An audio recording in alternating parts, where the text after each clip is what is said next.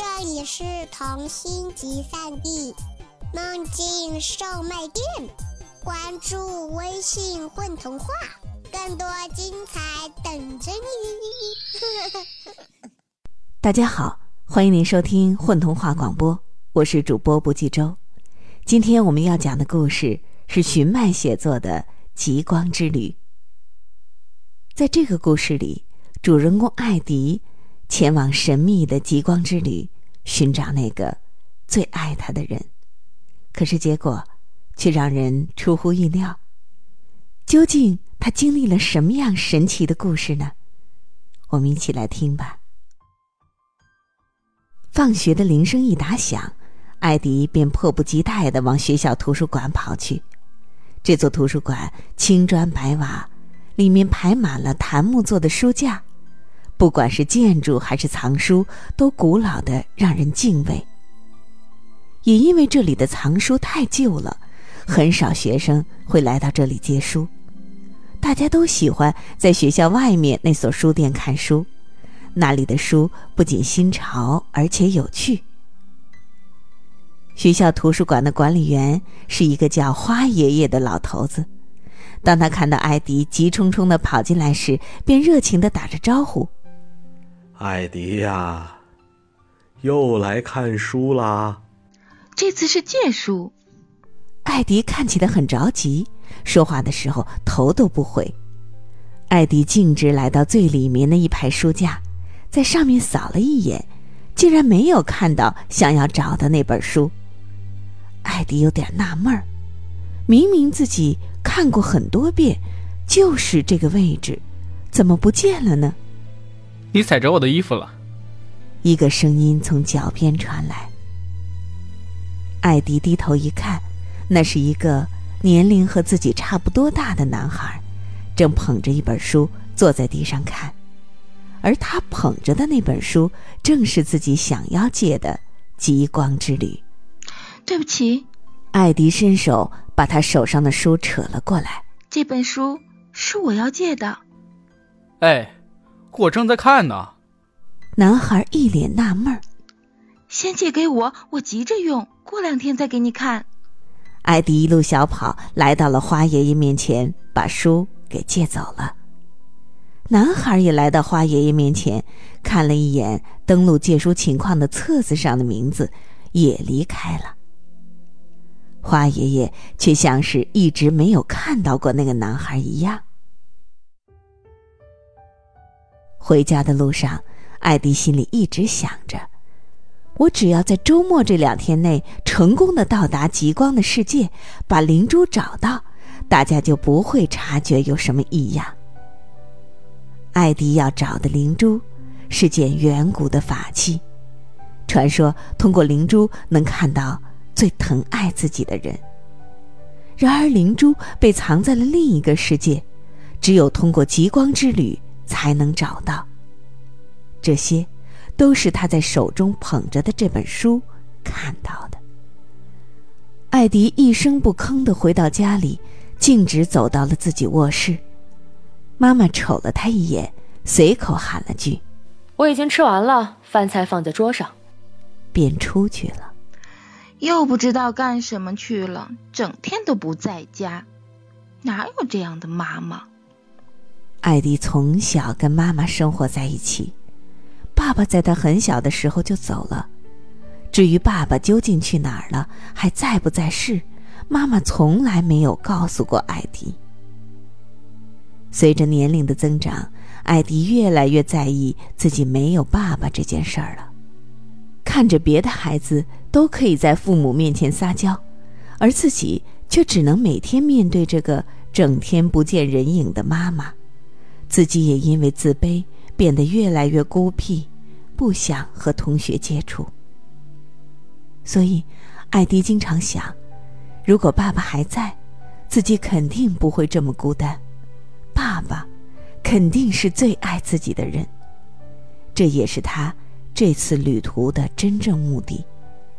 灵珠，能够让最疼爱自己的人出现。按照《极光之旅》上写的，每个月中旬的午夜，月亮出来时，念出书中所写的咒语，极光列车便会出现。那时，只要搭上极光列车，就能到达极光世界。艾迪紧张地把书本翻了一遍又一遍，生怕漏掉什么重要的内容。毕竟，让他这个学渣一下记住那么多内容，也是不现实的。月光很配合的准时出现了。艾迪急忙翻开写着咒语的那一页，一字不漏的把咒语念了出来。一个个字符如同跳动的生灵从他嘴里吐出来。随着最后一个字念完，一阵大风扫过，紧接着，一辆蓝色列车乘着月光从空中呼啸而来。眼看就要撞上了，艾迪下意识的用手护着脑袋，然而列车在床前一个急拐弯后停了下来。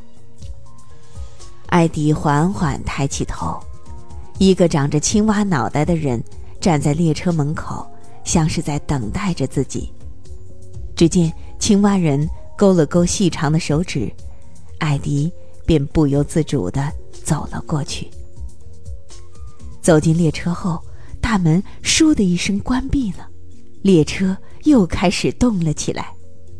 看来，极光之旅上写的都是真的。可是，当艾迪回头时，青蛙人却不见了踪影。他慢慢走到了车厢，里面已经坐了许多人。奇怪的是，无论艾迪怎么揉眼睛，都看不清楚车厢中乘客的样貌。就像是一团虚幻的雾气。正当艾迪左顾右盼寻找能够坐的地方时，却听见有人在对他说：“嘿，坐这里吧。”艾迪朝声音传来的方向望去，竟然能够看到和自己说话的人了，而且那张面孔还很熟悉。他不就是在图书馆遇到的男孩吗？嗨，艾迪，你叫我云生就好了。你怎么知道我的名字？你借书的时候不是填了登记表吗？我不小心看到了。我看你不是不小心，是特意记住的吧？艾迪说着，已经坐在了他的旁边。也不能全这么说吧。云生尴尬的笑了笑。对了，你没有书是怎么上来的？艾迪一边说。一边抱紧怀里的书，这个嘛，因为我过目不忘啊。切，才不信！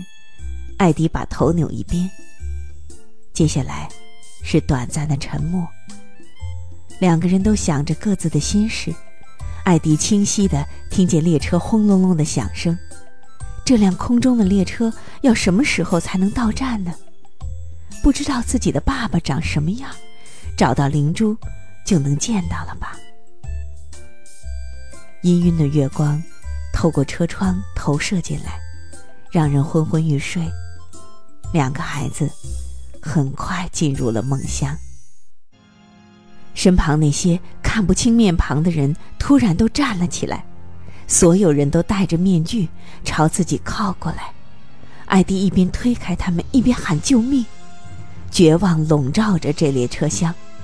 就在他快要被人群给淹没的时候，一只手把他拉了出来。艾迪吓得满头大汗，猛地睁开眼睛。原来，刚才只是一场梦。列车上其他人还是一样的模糊，都老实的坐在自己的座位上，不曾挪动，倒让人觉得那只是一些雕塑。你做噩梦了吗？嗯，艾迪心有余悸的回答道：“你有没有发现有点不对劲？这辆车像是永远都不会停下来。或许它需要有人驾驶。”什么？你的意思是说，这辆列车没有驾驶员？是啊，你还记得《极光之旅》的第四十八页第五行，上面不是写着，登上极光列车的人？都将成为自己命运的主人，命运的主人，不就是让我们自己去操控极光列车的意思吗？艾迪马上打开那一页，还真有那么一句话。我现在相信你是过目不忘了。跟我走。云生拉着他的手离开座位，朝车厢前面跑去。可是有那么一瞬间，艾迪却感觉云生的手没有温度，不冷不热，就像是什么都没有一样。艾迪心想，可能是自己紧张过头了吧。一路上虽然畅通无阻，可是这里像是无穷无尽。一连过了十几扇门，都还是老样子。不行了，我要休息一会儿。艾迪扶着膝盖停了下来，他已经累得气喘吁吁。我看这列车就没有尽头。云生也停下来，开始思考。书上说，极光列车是靠月光来获得能量，说不定这辆车的控制室不在车头，又或者根本就没有车头。什么意思？我们往上爬就知道了。对于这个不靠谱的决定，艾迪冷哼了一声。这里连个梯子都没有，你倒是给我爬个看看。啊，说的也是。云生不好意思的挠着头。要是车子翻转过来，就不用爬了。突然，列车开始慢慢倾斜，看趋势是要翻转过来。艾迪一个趔趄往下栽，眼看就要栽下去了。还好云生反应快，一手抓住身边座椅的安全带，一手抓住艾迪，直到列车再次平稳下来。这一切发生的太突然了。列车仍在前进，艾迪紧张的望着四周。你不觉得很奇怪吗？车子都这样翻转了，那些人坐在那儿一点反应都没有，就像是幻想的一样。如果他们不是真人，那就太恐怖了。虚幻的东西，真的就那么恐怖吗？如果……云生的眼神流露出一丝不易察觉的忧伤。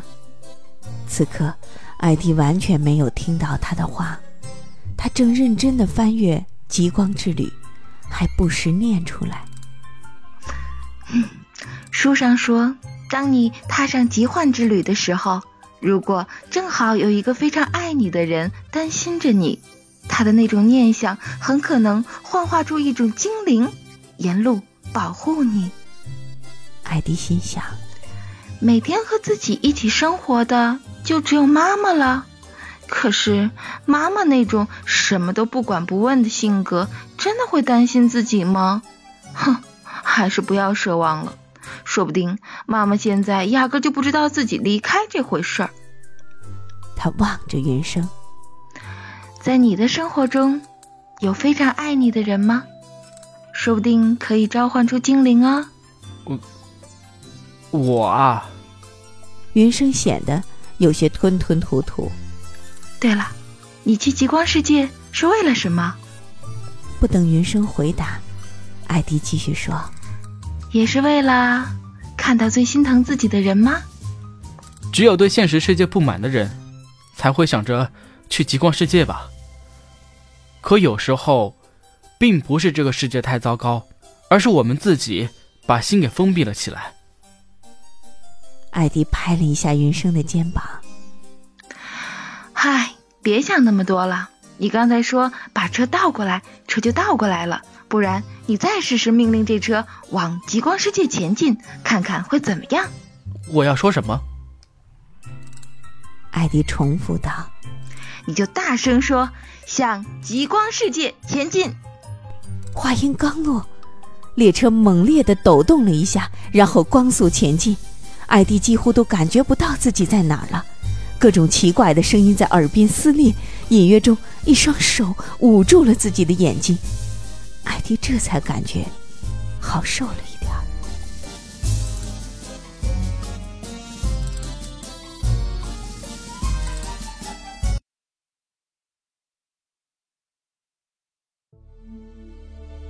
不知道过了多久周围一切的声音都消失了。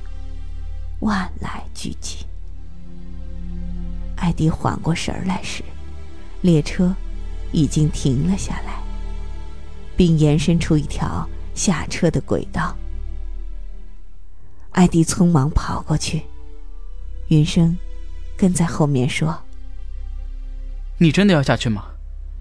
有可能回不去了。”“嗯，我一定要下去。”艾迪大步向前走着。欢迎收听《极光之旅》下。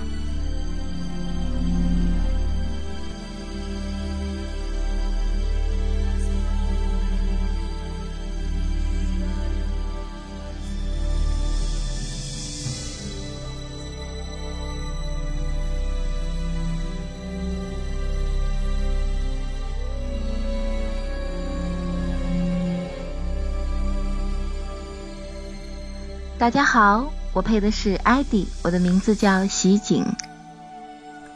Hello，大家好，我是陈了个陈，本次在故事中扮演的是云生。大家好，我是阿雄，我是故事里的花爷爷。嗨，大家好，我是大杨君，在本期故事里面，我扮演的是艾迪妈妈的角色。